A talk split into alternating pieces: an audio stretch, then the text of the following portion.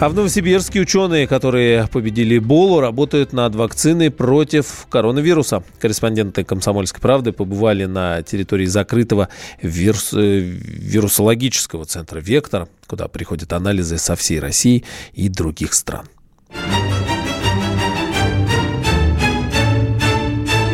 Охраняется «Вектор» словно ядерная кнопка – Внутрь самых главных лабораторий не то, что муха не пролетит, даже бактерия незамеченной не проникнет. В святая святых никого, кроме проверенных ученых, не пускают. Секретно и опасно для жизни. Но мы все-таки выяснили, как здесь создают спасительное средство. Помогли ученые, которые уже не в штате Вектора, но владеют его секретами. Здесь на территории Центра вирусологии работает научно-производственная фирма «Исследовательский центр», которая вышла из структуры Вектора – ее директор Александр Лиляк погружает нас в историю и рассказывает. Организацию создавали в военных целях. Когда биологическое оружие стало реальностью, были вынуждены на тот период принять решение о том, чтобы догнать и перегнать. Мы прежде всего поставили задачу противодействия этому оружию. Но вот для этого было создано очень закрытое, секретное Э, структура, которая называлась микробиопром Советского Союза. Это э, было решение принято в 1974 году прошлого столетия.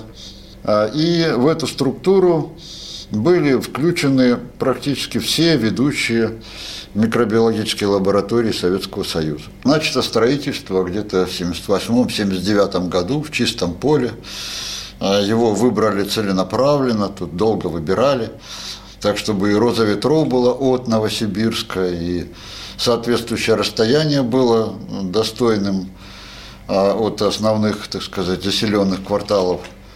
Строили в основном заключенные с учеными на пару. Именно здесь, на Векторе, разрабатывали вакцину против лихорадки Эбола – Антидот обошелся ученым дорого. Некоторые поплатились собственными жизнями. Работали в основном э, с этими э, вот инфекциями военные микробиологи. А вот, и у нас называлось, э, один эксперимент назывался плаванием. То есть не менее полугода люди уходили в изоляцию. То есть вначале они уходили, их прививали – а вот ждали, пока сработает прививка, потом ставились эксперименты с тем же, скажем, Эбола, да, по разработке вакцины. Причем несколько человек погибло. Хорошо бы им хоть бы медаль сейчас дали, хотя бы посмертно. А вот один из товарищей, например, умирал и записывал, как он умирает. А в специальном изолирующем боксе – у Стивена Кинга есть роман, когда из подобного центра выносят смертельную заразу, и она уничтожает весь мир, оставляя лишь небольшие группы людей с иммунитетом. Не может ли подобная страшная картина стать явью, если какой-то из вирусов, а здесь хранится огромная база штаммов, выйдет наружу? Наш собеседник уверен – нет. Все, что опасно, упаковано надежнее, чем в банковском депозите. И люди соблюдают исключительную стерильность. Ты переодеваешься, моешься, обрабатывают тебя а, соответствующими растворами. Вот ты нагишом а, проходишь через обработку, там одеваешь другую одежду специальную и работаешь, потом в обратном порядке также. Здесь на Векторе есть, если не все, то почти все известные современному человеку вирусы. Но давайте поближе познакомимся с коронавирусом. Он окружен массой слухов и версий. Например, о том, что он разработан человеком в качестве оружия.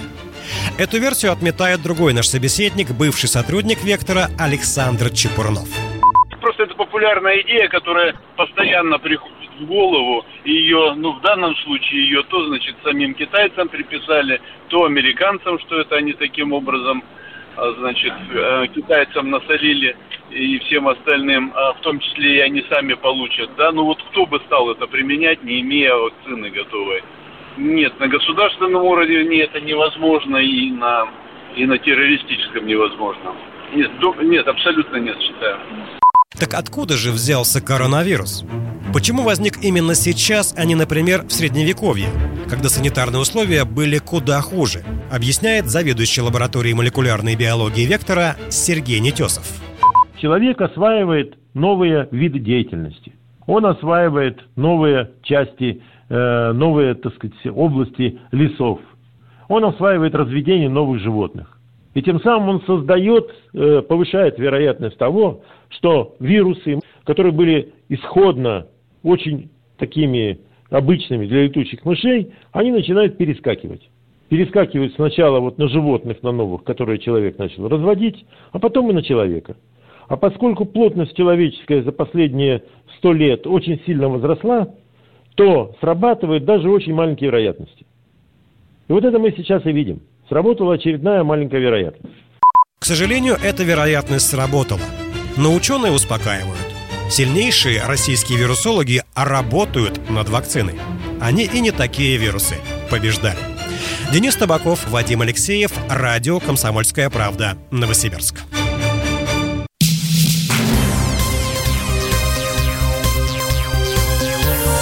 Темы дня.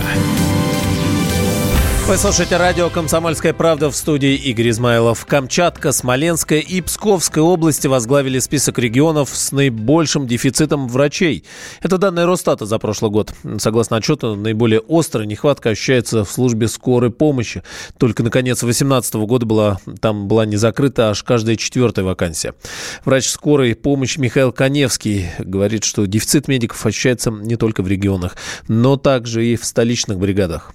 Людям приходится работать по одному, потому что, в общем-то, некуда. Лучше в идеальном случае это когда работает врач и два фельдшера или две медсестры с ним. Это в лучшем случае. А в худшем случае люди по одному работают. Фельдшера работают по одному. Медсестры нет, не работают по одному. Вот, они работают с врачами. На московской скорой хорошая зарплата, и люди идут. Работают туда, приезжают с разных концов страны. Понимаете, если сейчас многие говорят уравновесить все, создать единую тарифную, тарифную сетку. Если эта единая тарифная сетка будет создана, то есть в Москве получают человека, допустим, ну, 80 тысяч рублей, и эта же сумма будет в других городах России, то московская скорая перестанет практически существовать, потому что она состоит из приезжих. И все приезжие уедут по своим городам. Если это люди приезжие, которые учатся в московских медицинских учреждениях, если они приезжие, они стараются остаться в Москве, они стараются не возвращаться к себе, потому что там маленькая зарплата, там нет условий для труда. Никакой инфраструктуры нет. Нам говорят, что вот построили ФАПы, то все пятое-десятое. Но в этих ФАПах, ФАПах некому работать, потому потому что там маленькая зарплата, там нет условий для жизни, для нормальной жизни, поэтому эти ФАПы стоят заколоченные.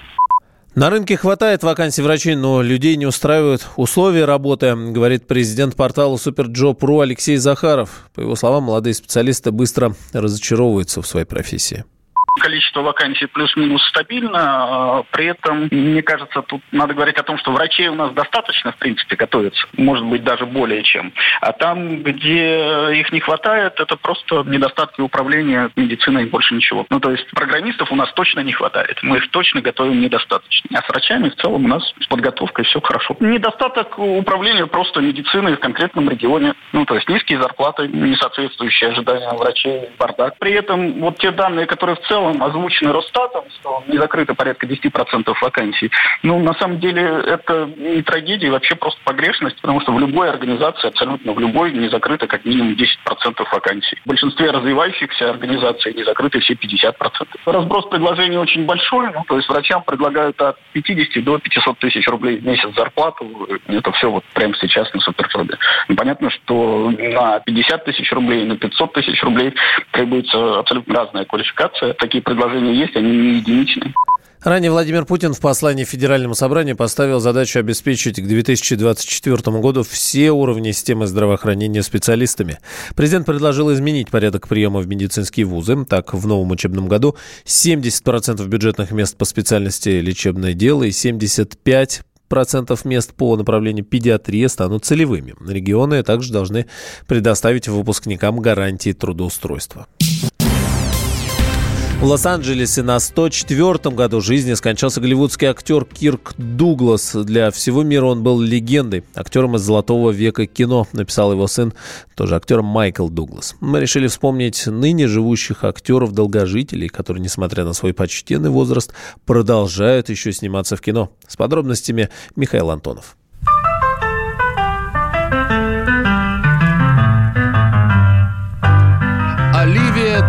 Хевиленд, 103 года. Она играла с Эролом Флином, снималась в «Унесенных ветром». Получила два «Оскара» и два «Золотых глобуса». На данный момент Оливия – единственная из ныне живущих голливудских кинодив 1930-х годов. is a memorable one for me. And so was that night 53 years ago. Диана Серра Келли, 101 год. Она начала сниматься еще ребенком в эпоху немого кино. И несмотря на то, что из кинематографа Диана ушла в 20-летнем возрасте, за плечами у нее более 300 ролей в короткометражных фильмах. А чуть позже Диана Серра Келли прославится как писательница. That's why I'm so.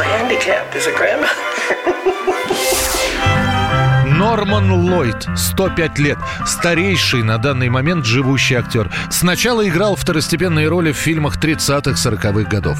После, в середине прошлого века, начал выступать как режиссер, снимая сериалы и продюсируя малобюджетные фильмы. Последний раз появлялся в кино в конце 90-х годов, после чего Норман Ллойд заявил о завершении карьеры и уехал жить за город. You know, Эрл Кэмерон, 102 года. Родившийся на Бермудских островах, Эрл начал карьеру моряка, плавая на кораблях британского флота. В 1941 году он увидел выступление одной театральной труппы и уговорил их взять его на работу.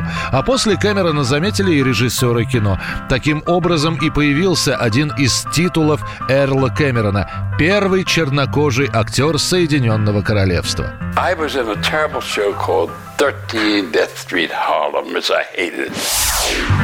Бетти Мэрион Уайт, 97 лет. Она начала свою карьеру перед Второй мировой войной в театре. А после войны, в эпоху развития телевидения, Уайт получила свое шоу на канале NBC. И параллельно она начинает играть в комедийных сериалах. Считается, что у Бетти Уайт рекорд среди всех личностей телевидения по количеству выступлений в истории. И она продолжает работать, но уже не в кадре, а на озвучке мультипликационных сериалов. I'm not new to live TV.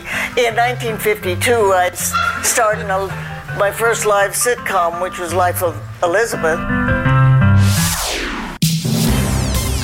Ну а теперь на два дня поменяется погода и с югом России. Как рассказал радио «Комсомольская правда» научный руководитель гидромедцентра Роман Вильфанд, в Крым и Краснодарский край придут, внимание, морозы, а в Новосибирск, Омск и Тюмень – оттепель. Холод зайдет достаточно далеко, на юг. И уже вот завтра, послезавтра температура в Крыму, ночные температуры будут отрицательными. Днем тоже температура будет около нулевой отметки. Такой температурный фон будет примерно градуса на 4 ниже нормы. Будут очень обильные осадки в Крыму. И в виде мокрого снега, и в виде дождя, и в виде снега. Усиление ветра ожидаются до 20 метров в секунду и более. А вот на территории Сибири тоже ситуация совершенно нестандартная. Там очень теплая погода. Причем настолько теплая, что вот вчера в Тюмени был побит рекорд. Температура в Сибири в начале февраля составила плюс 1,5 градусов. Мы уж привыкли к тому, что в Москве температура выше нулевой отметки часто встречается. Но все-таки это же Москва, а тут Сибирь. И в Тюмени, и в Новосибирске, в Омске, в Томске, и даже в Красноярске температура будет выше, чем в Крыму в течение завтрашнего и послезавтрашнего дня. Удивительно, но факт. Ну а в столичном регионе самым холодным днем этой зимы станет суббота. Температура опустится ниже климатической нормы. Такое произойдет впервые в этом сезоне, ну и в этом году, говорит главный специалист Метеобюро Москвы Татьяна Позднякова. Но, по ее словам, холода продлятся недолго, и уже на следующей неделе в город и область вернется весенняя погода. Сегодня местами наблюдается метель, и снега за сегодняшний день прибавится. В пятницу, хотя погода будет облачная с небольшим снежком, морозы станут усиливаться. В ночь на пятницу в Москве минус 9-11, но при порывистом северо-западном ветре будет казаться, что мороз гораздо сильнее. Впервые с начала зимы средняя суточная температура воздуха в пятницу приблизится к норме. В субботу Понижение температуры продолжится. В ночные часы местами возможно и до минус 16 градусов. И субботний день окажется самым холодным с начала зимы. И первый раз за сезон средняя суточная температура воздуха уже будет чуть ниже климатической нормы. В воскресенье температура воздуха у нас начнет повышаться. Максимальная температура будет колебаться от минус 1 до минус 3, минус 4 градусов. Начало весенней уже погоды произойдет в середине следующей недели. Во вторник расчеты показывают, что дневная температура вновь приблизится к оттепели, а средняя суточная температура воздуха будет выше климатической нормы градусов на 8-9. На дорогах в Москве и области сегодня гололедица, снег идет, объявлен желтый уровень погодной опасности и предупреждение все это будет действовать до пятницы.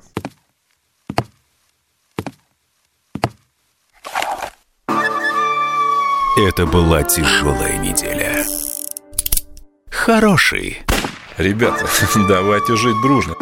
Плохой. Понимаете, не признавали у одного кандидата подпись его родного отца. Злой. А вот что у нас в России, вот что у нас в России. Бред, да?